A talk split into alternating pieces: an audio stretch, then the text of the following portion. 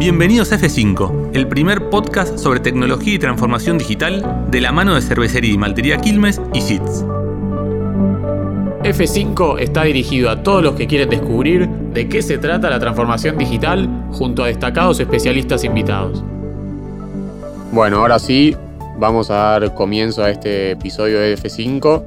F5, bienvenidos a todos, es el podcast de Cervecería y Maltería Quilmes y SIDS. Les habla Ian Tepperman, head de producto de SIDS, la comunidad de talento on demand que está evolucionando la forma de trabajar. Yo soy Owen Dempsey, head de tecnología de Cervecería y Maltería Quilmes.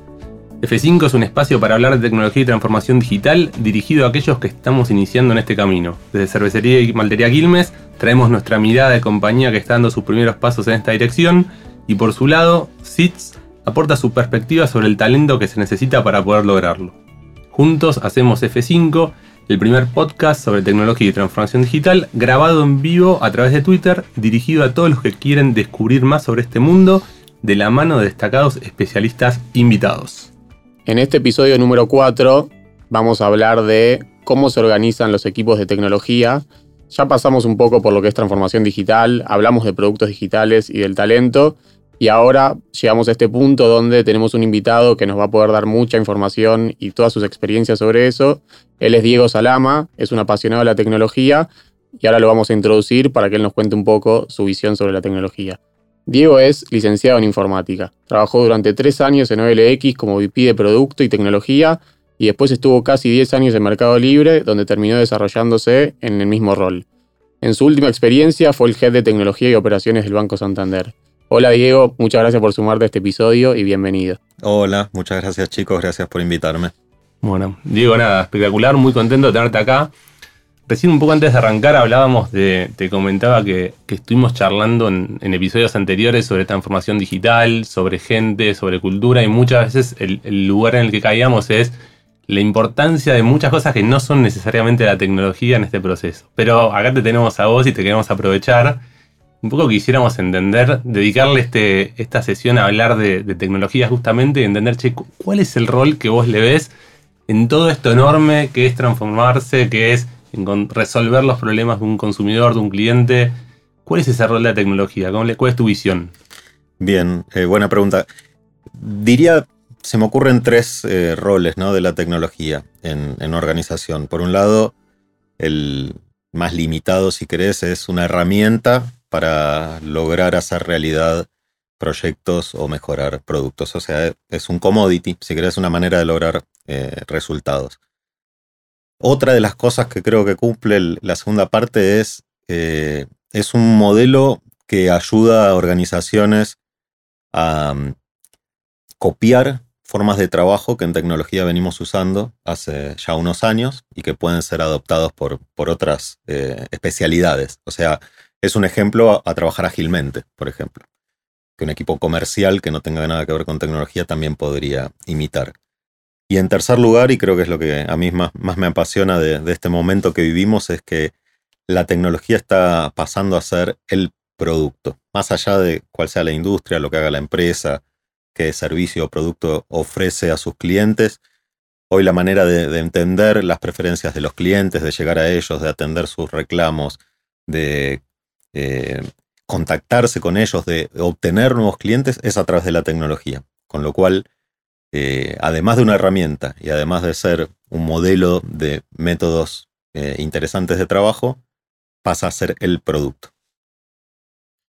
Buenísimo, está buenísimo y creo que algo que, algo que nos trae, que hablábamos también con Owen, él estando en, Quilmes y vos habiendo pasado por Mercado Libre y después quizás una empresa como Santander, es cuáles son los grandes temas conceptuales que le cuesta, eh, digamos, entender a las organizaciones no digitales respecto a la tecnología. Me imagino que ese cambio desde Mercado Libre a Santander, en un principio que ahora nos contarás bien, eh, trajo aparejado mucho de esto de qué tiene que cambiar las personas, cómo cambiar la cabeza para adaptarse, y nos gustaría ver tu visión sobre eso. Bueno, lo, que vi es eh, no solo el caso de Santander, ¿no? Muchas organizaciones más tradicionales tal vez durante muchos años vieron al equipo de tecnología como un, primero como un costo, como un costo importante dentro de su presupuesto, eh, una fuga de dinero para mantener los sistemas funcionando. También eh, vieron la tecnología como un proveedor. Surgían necesidades, requerimientos y tecnología tenía que eh, resolverlos. Y también como una fuente de problemas, ¿no? Porque no es fácil comunicarse con la gente de tecnología, hablan en términos extraños, usamos siglas que son cada vez más sofisticadas. Pareciera que estamos más preocupados por si usamos un lenguaje de programación u otro que los resultados del negocio. Entonces, este tipo de, compañías, eh, y, no creo que, sea culpa de nadie, ¿no? También la gente de tecnología ocupó ese rol de ser proveedor. Eh, creo que es lo que está cambiando y creo que es lo que diferencia las empresas más tecnológicas o, más digitales, en donde tecnología, como les decía antes, es el producto, es parte del negocio, ya no es un proveedor, es un socio, es un partner. Se alinean los objetivos, se conversa juntos para definir cuáles son las prioridades, eh, cuáles son las estrategias. Eh, y la relación ya, digamos, deja de ser tirante. Y, y, es lo que yo creo, en una organización con un equipo de Haití adentro es, es como un único barco, no hay manera de que se te hunda una parte y la otra flote. O, nos sale bien a todos o nos sale mal a todos. Y creo que ese es el primer clic cultural que, las empresas que todavía no lo lograron tienen que, apuntar. Y, ahí vos tuviste el desafío de, bueno, ingresar en Santander, que, que de una industria que tiene también muchísimos años. Y, ¿Cuál fue tu estrategia para empezar. Y además entraste en un rol importante y medio como una figura, y bueno, tu rol, ¿no? Ser una figura ahí de, también de figura de transformación. Pero ¿cuál fue tu estrategia? Porque mucha gente, ¿sabes? Le pasa lo mismo. Che, yo tengo que yo promover, a mí me toca, bueno, ¿cuál fue tu estrategia para, para empujar el cambio? O sea, ¿cómo, cómo encaras desde la comunicación, desde lo, cómo lo que te propusiste hacer? ¿Cómo fue? Bien, eh, acá voy a admitir algunas cosas, ¿no? Eh, no, no, fui descubriendo esa estrategia a medida que íbamos haciendo el camino, no es que llegué con un plan planteado. Lo que sí aclaré eh, de entrada y antes de que me contraten de que, de que iban a haber cambios y que iban a ser cambios profundos y que íbamos a necesitar estar todos de acuerdo, que yo solo no iba a poder revertir una situación. O sea, no, no, no, no creo en, en héroes individuales. Yo, yo iba a acercar ideas y mi visión pero iba a ser un trabajo colectivo. Y tuve la suerte de que el banco me acompañó, ¿no? los directores y, todas las áreas en general me acompañaron. No fue siempre fácil. Les diría que, no sé, dos o tres cosas que fueron claves de la, de la estrategia de transformación. Primero, eh, heredé un, cuando yo entré había un backlog de 600 requerimientos que había que hacer y cumplir en el año. Y habían cosas muy importantes y habían otras que eran para nada importantes. Entonces, tal vez uno de los primeros desafíos fue alinear a todo el banco y decir, entre todos tenemos que elegir 30 prioridades. ¿no? 10 cosas que sean prioridad 1, 10 prioridad 2 y 10 prioridad 3 y nos vamos a enfocar en eso. ¿Y qué es una prioridad 1? Son cosas que si no hacemos bien, mm, perdemos el campeonato. O sea, nos sacan del partido, nos barren, desaparecemos como organización. Entonces le pedí a cada área que tratemos de pensar en conjunto y con visión de banco, ¿no? Con visión de cada una de las áreas, cuáles eran las 30 prioridades. Lo, primero que pasó es que cada área trajo 30. Entonces bajamos de 600 a, no sé, 240. Le dimos otra vuelta a esto y le dije, no, tenemos que hacer 30 entre todos. Sí, pero yo, no sé, en el área X, para no mencionar seguros o préstamos o lo que sea, yo tengo este proyecto ya autorizado, ya empezó el año pasado, ya estamos al 50%, el presupuesto me dieron el ok, no, no puedo dejar de hacerlo. Bueno, deja de pensar en tu sector y en tu unidad y decime si el banco puede sobrevivir un año sin eso, porque hay otras iniciativas que el banco no puede sobrevivir un año sin eso. Fue interesante. Eh, ahí es donde creo que me acompañaron, me dieron el voto de confianza y dijeron, bueno, vamos a hacer lo que dice este pibe. ¿Vos eras el árbitro ahí? Yo era el árbitro. Yo les decía, miren, yo eh, para mí hay dos ejercicios que estamos haciendo acá. De esto me acuerdo muy bien porque fue una, fue una reunión bastante eh, elevada en, tensiones, ¿no? y mucho tirantes. Les dije, estamos haciendo dos ejercicios eh, al mismo tiempo. El, que estamos, el más claro es estamos eligiendo 30 proyectos, ¿está? Y uno va a tener que ceder y otro va a tener que defender el suyo. Vamos a elegir 30 proyectos, lo van a elegir ustedes porque yo recién entro al banco, no sé mucho de esto, pero sí me doy cuenta por los títulos de que es más importante mejorar, por ejemplo, las aplicaciones eh, en iOS y en Android, es más importante que el sistema de reservas de la sala de reunión integrada al pedido del café, porque era uno de los proyectos que teníamos.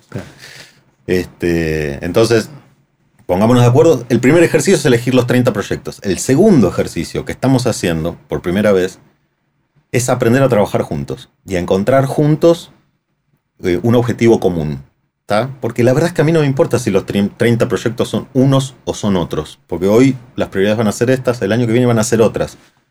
Pero si queremos ser digitales, ser, este, transformarnos, tener esa cultura, lo que tenemos que aprender es hacer este ejercicio muchas veces. Entonces no importa tanto cuál es la conclusión, cuáles son los 30 proyectos.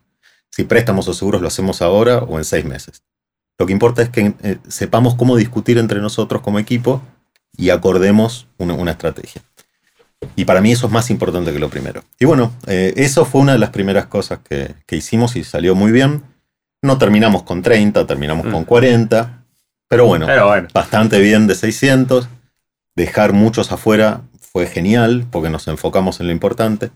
Lo segundo que hicimos es eh, la manera de llevar adelante proyectos era el área de negocio le pide un área que se llamaba gestión de la demanda, que le pedía a una PMO, que le pedía a un área de transformación digital, que le pedía tecnología, y tecnología lo tercerizaba con proveedores externos. Ese era el, flujo para poder desarrollar cualquier cosa. Imagínense que habían cortocircuitos en, todas las... todas las cinco interlocutores distintos. Sí, en todos los eslabones y hacer una cosa tardaba un montón.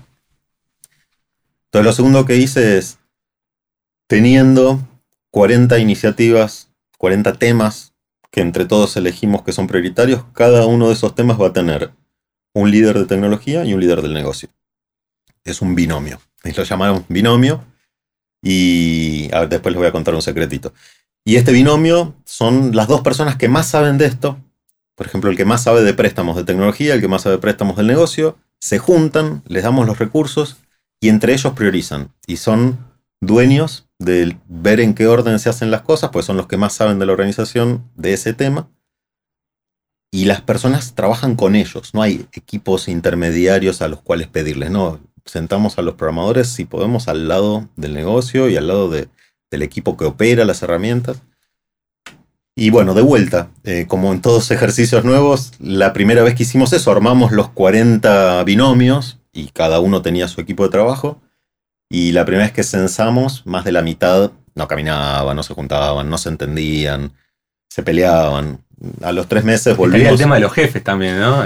Claro, y, pero ¿y la jerarquía? ¿Y quién manda? No, sabes que no, no. Eh, son, los dos son responsables. ¿Y, la metodología de trabajo era igual para todas o cada célula decidía cómo trabajar? No nos metimos en eso y ahora les, les cuento un poco más de ese, de ese camino que es interesante. Pero lo importante era este criterio de células por temática, autogestionadas, con empoderamiento y con responsabilidad. Cada tres meses tenían que subirse a un escenario, es literal esto, lo filmábamos y tenían media hora para contar qué habían hecho, qué habían logrado, qué métrica de la realidad habían movido y qué pensaban hacer los próximos tres meses. Y eran estas dos personas y sus colaboradores los que presentaban, no era yo o alguien más. Entonces, dar la cara y decir, mira, el, en este quarter, en este trimestre esperamos crecer 20% eh, los clientes que nos contratan seguros. Y a los tres meses subir al escenario y tener que decir si lo lograron o no.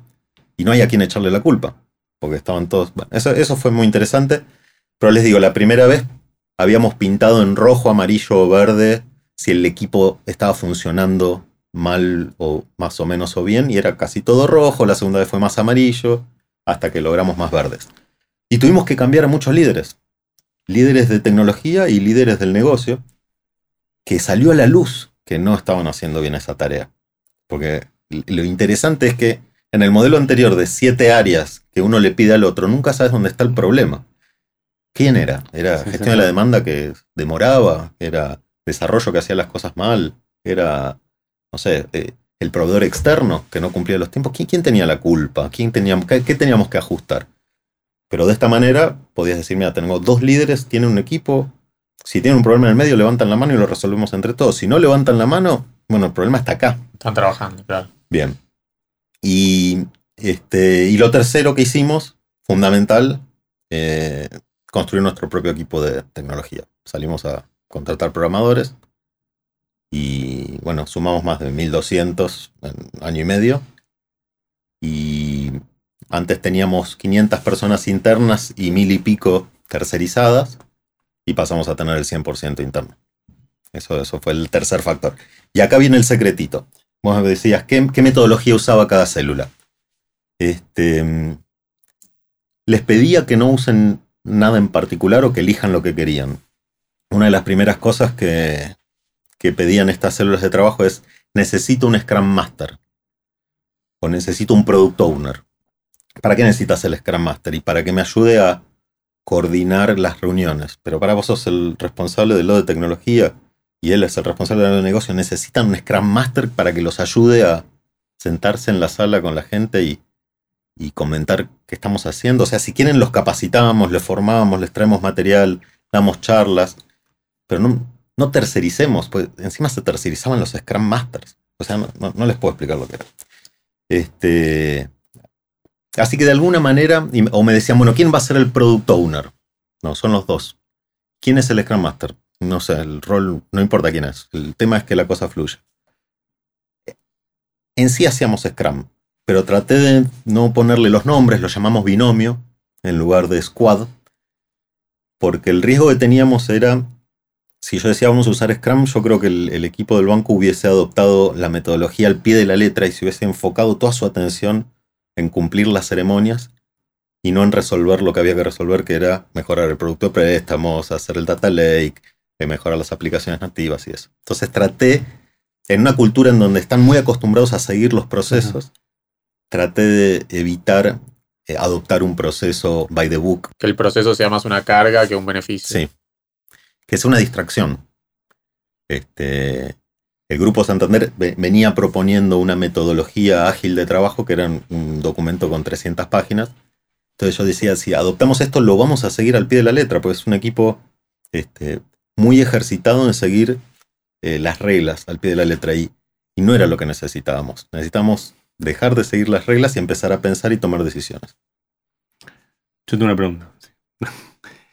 Eh, ¿Qué, de, la mano de esto de, empezar a trabajar distinto y los cambios que fueron generando, por lo menos mi sensación, mi, experiencia personal es que a veces hay un tema de como de lenguaje común y ir desarrollando un lenguaje común entre todos, incluso en los temas bien de tecnología, o sea, que hablemos, que no perdamos tiempo en si sigue.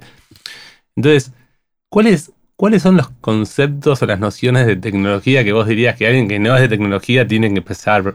Además tengo la teoría de que, che, si no soy tecnología, ponete las pilas porque algo tenés que aprender. Ya no, ya podés prescindir. Es como que me digas, no, el Excel se ocupa el área de Excel. No, hay, hay cosas que ya las tenés que saber. Esa es mi idea personal. Quería saber cómo lo ves vos y, en todo caso, de tu experiencia, ¿qué es lo que sentís que todos tenemos que empezar a manejar esto, estos conceptos, estas nociones? Oh, es muy, eh, es, muy amplia ¿no? La, pregunta. ¿no? Es realmente complejo, no sé, depende también del interés de cada uno, pero eh, hay distintas aristas. Por ejemplo, em, tener conceptos y criterios de un producto digital eh, no requiere que seas un experto en tecnología. Entender cómo definir el éxito o el fracaso de un desarrollo, elegir las métricas, ver cómo vamos a comprobar si nuestras hipótesis se cumplen en la realidad o no. Es un concepto interesante para traer y creo que es importante para tomar buenas decisiones. No necesariamente tenés que saber programar para hacerlo. Este, diría que son esos, saber... Eh, después entender un poco cuáles son los, las distintas especialidades que puedes encontrar en un equipo de tecnología, ¿no? Que hay gente que que desarrolla full stack, o hay otros que se enfocan en el frontend, hay otros que se enfocan en el backend, hay otros que piensan la arquitectura, hay otros que implementan, que mantienen el hardware, hay otros que diseñan, hay otros que hacen el research o que testean con usuarios. Tal vez tener esos conocimientos básicos de cuáles son las actividades también ayuda a, alguien que, no es tecnólogo a interactuar bien con un equipo de tecnología.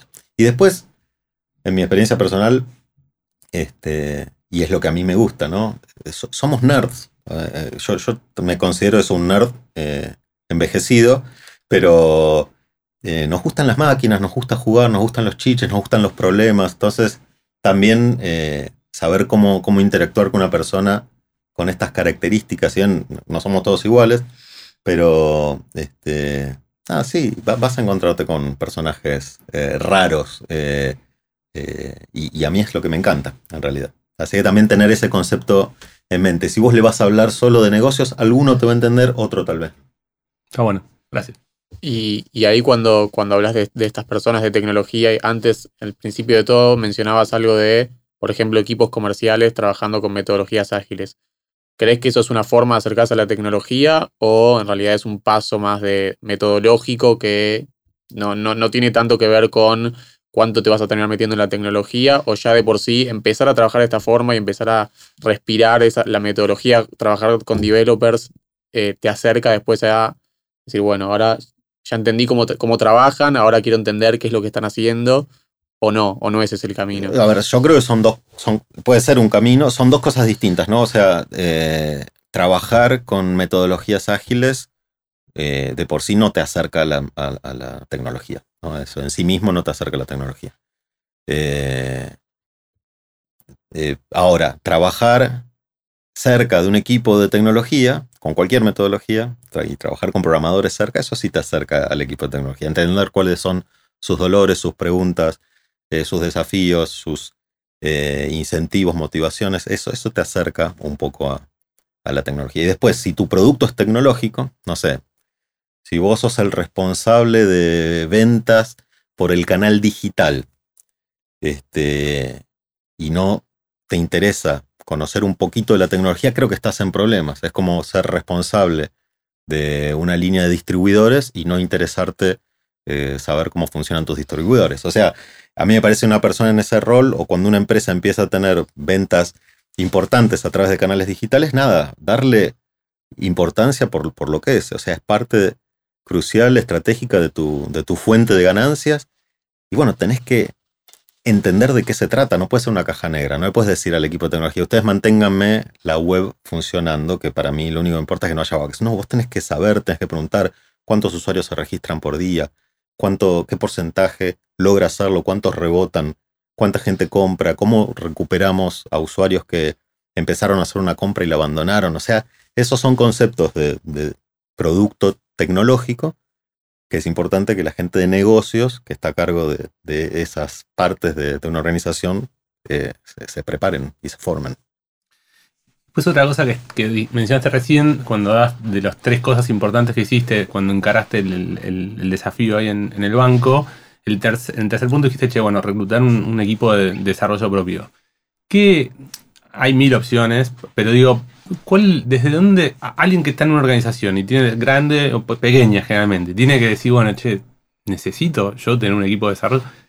¿De qué manera puede pensar ese tema? Si sí, si no, cuándo, o sea, cómo, cómo encarar a alguien que tenga responsabilidad de que, bueno, sí, estamos empezando con un producto digital, logo propio, ¿no? ¿Cómo pensar ese, esa situación? ¿Qué, qué, le dirías? Dale, primero una aclaración, ¿eh? no es que yo hice las tres cosas, o sea, propuse una idea, pero fue todo un músculo de equipo, es imposible una sola persona lograr nada, así que nada, por las dudas aclarar, eh, habré en algunos casos aportado, pero esto fue un trabajo de muchísimas personas eh, lográndolo. Bueno, con lo que vos decís, nada, diría, primero, contratar programadores sin entender, o un equipo de tecnología sin entender para qué lo necesito, no, no, no, tiene mucho sentido. O sea, primero debería estar el, dolor, la necesidad. ¿Qué es lo que necesito? Eh, necesito mejorar, necesito mejorar mi producto, necesito eh, desarrollar una plataforma, necesito conocer más el comportamiento de nuestros usuarios. No sé, primero surge la necesidad.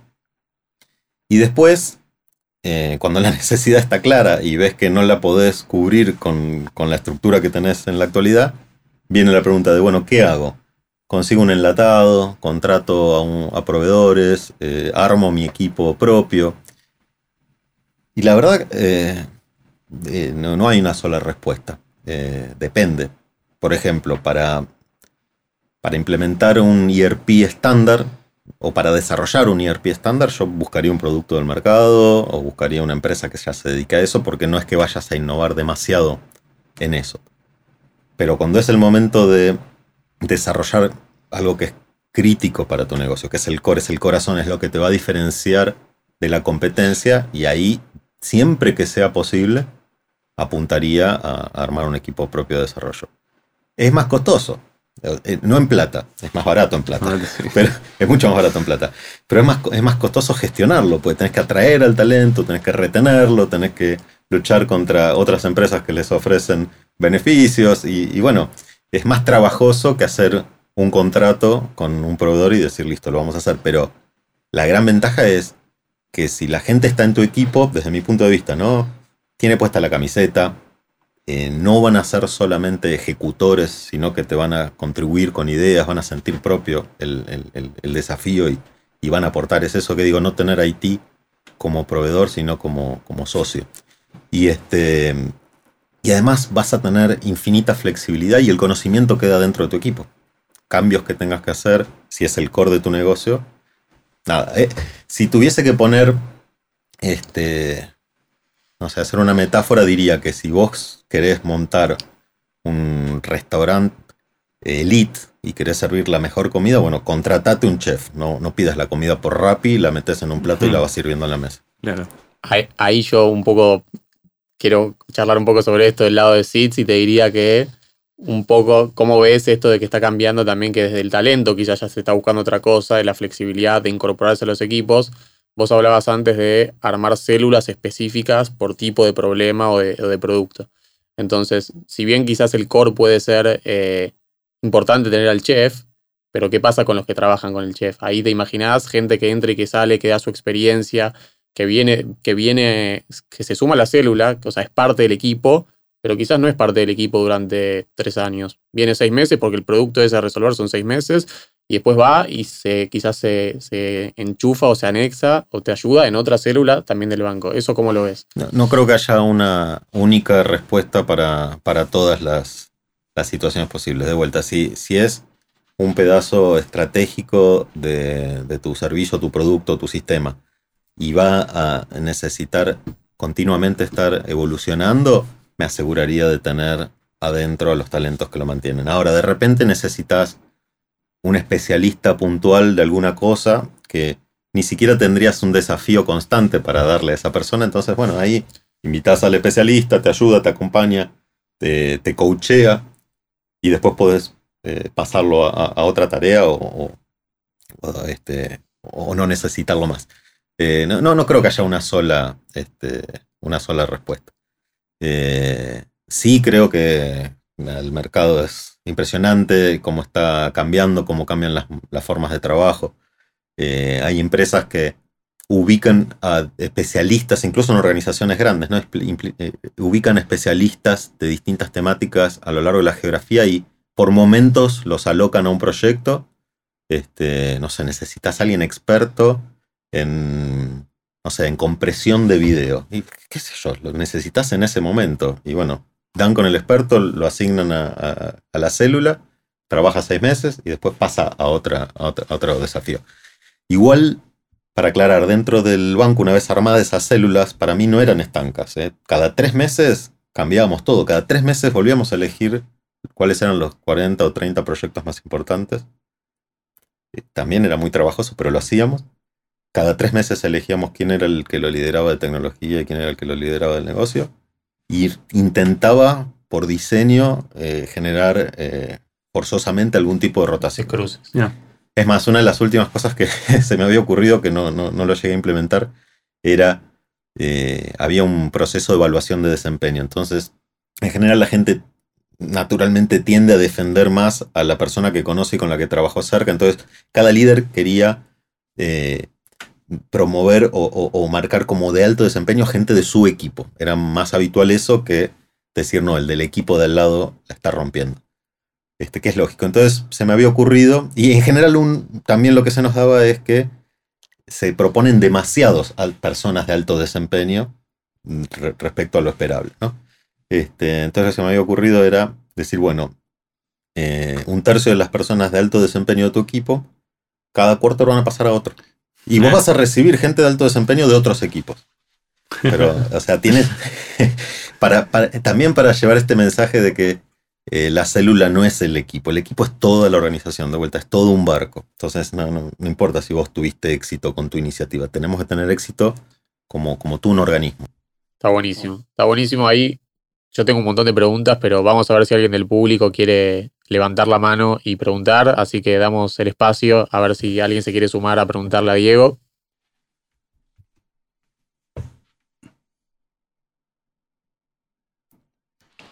Nos habían enviado algunas preguntas también, ¿no? Tenemos preguntas también, sino que ya nos enviaron. A ver si quizás que esta es la primera vez que lo hacemos por Twitter Spaces. está la confusión de cómo, cómo se invita a una persona, pero a ver, ahí estamos mirando. Bueno, no importa. Tenemos acá otras preguntas. No sé Dale nomás. Tenemos una que en realidad está antes de una del público quiero un poco ir al futuro, ahora pasamos a otra que, es muy interesante del público, que es, ¿qué opinión tenés sobre lo que se viene? Porque estamos hablando de la tecnología, que hay que acercarse a la tecnología, pero ahora empiezan a aparecer cosas que quizás dicen, bueno, yo ya no tengo que aprender a programar porque hay plataformas de AI que me van a permitir, sin saber de código, quizás poder decirle a alguien o a la computadora qué es lo que me gustaría programar y que pase. ¿Qué, ¿Cómo lo ves eso?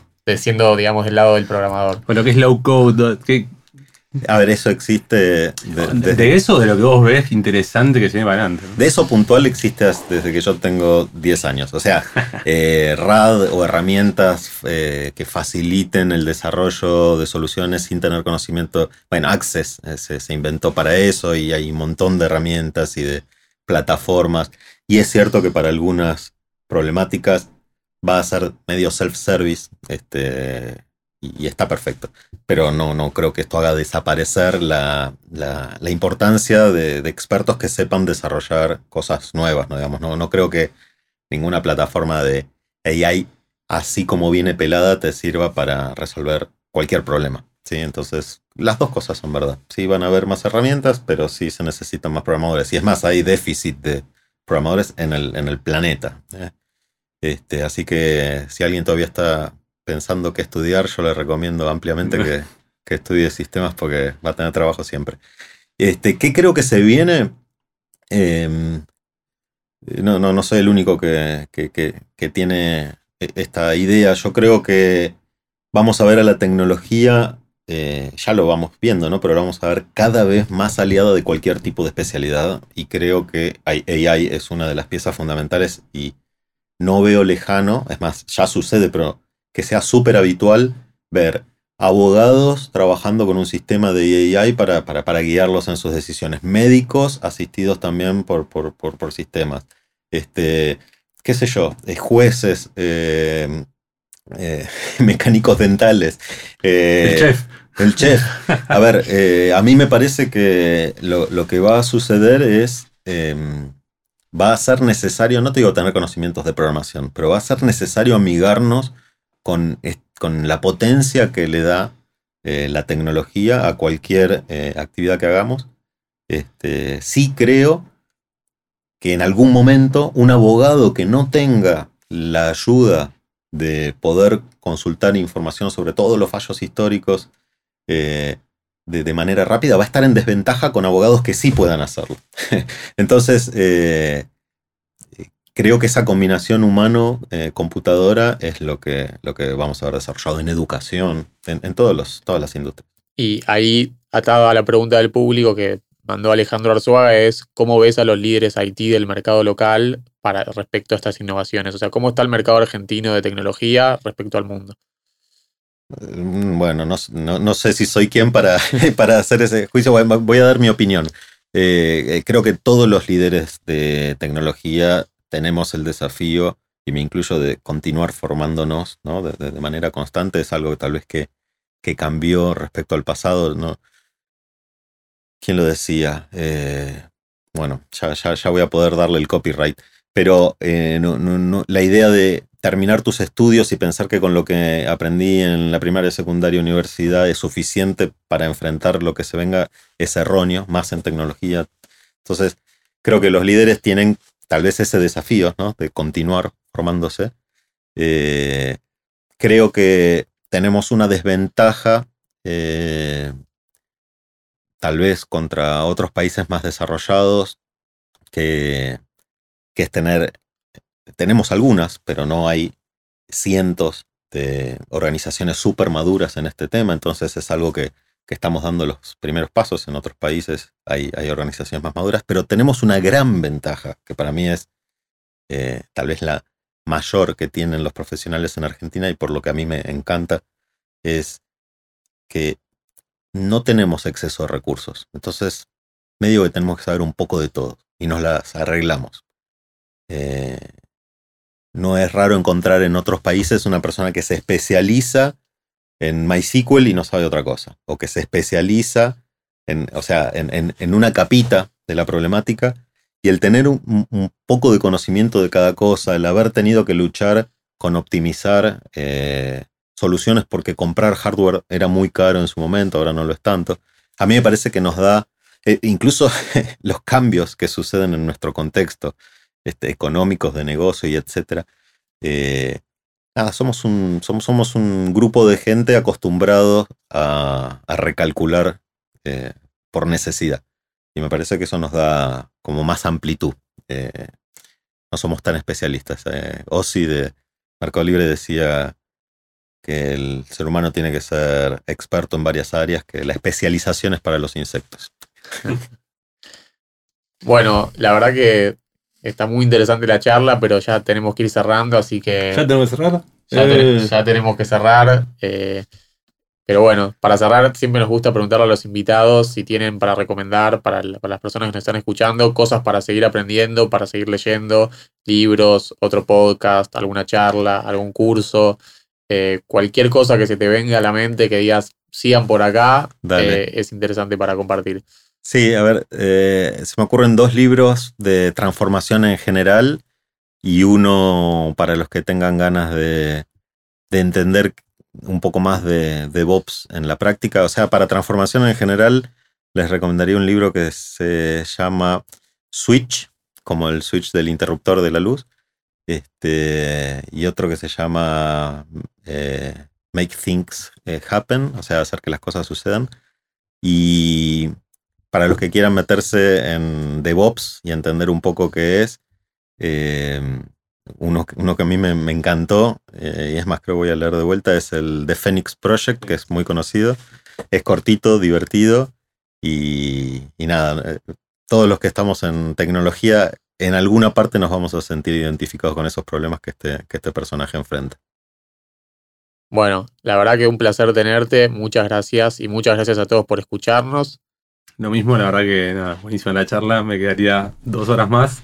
Lástima que terminó, quedará para otra nueva sesión en el futuro. Con mucho gusto. Gracias a ustedes, chicos. Y bueno, les recordamos a todos que vamos a estar publicando esta charla en nuestro LinkedIn, en Instagram y en Twitter, así que síganos en las redes de Quilmes y de Seeds para, para escuchar la charla completa, los que se sumaron al final. Ah, y muchas gracias a todos y los esperamos en el próximo episodio que vamos a hablar de blockchain enfocada en el negocio. Ya vamos a anunciar a la invitada, muy interesante, así que esperamos para dentro de dos semanas a todos tenerlos acá de nuevo por Twitter Spaces. Muchas gracias. Gracias por haber escuchado otro episodio de F5, el podcast de tecnología y transformación digital de Cervecería y Maltería Quilmes y SITS. Hasta el próximo episodio.